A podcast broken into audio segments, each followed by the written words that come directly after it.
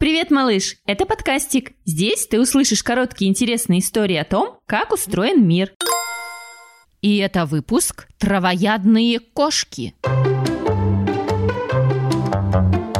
Ты знаешь, кто такие травоядные, малыш? А? По названию понятно, что это те, кто ест траву и всякие растения.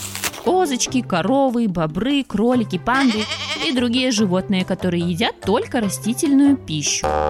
Ты замечал, что кошки и собаки тоже иногда едят траву или обгрызают домашние цветы? Так-так, они что, травоядные? Что-то они не похожи ни на слона, ни на овечку. Тем более они едят и мясо, и рыбу. Может, они просто балуются? Или трава действительно такая вкусная? Собаки и кошки едят траву для здоровья, чтобы почистить живот. От чего его чистить? Кошка, например, вылизывает шорстку. В это время она случайно проглатывает волоски.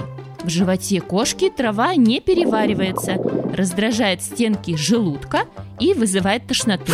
Хоть кошку и тошнит от травы, она не болеет, а наоборот очищает животик.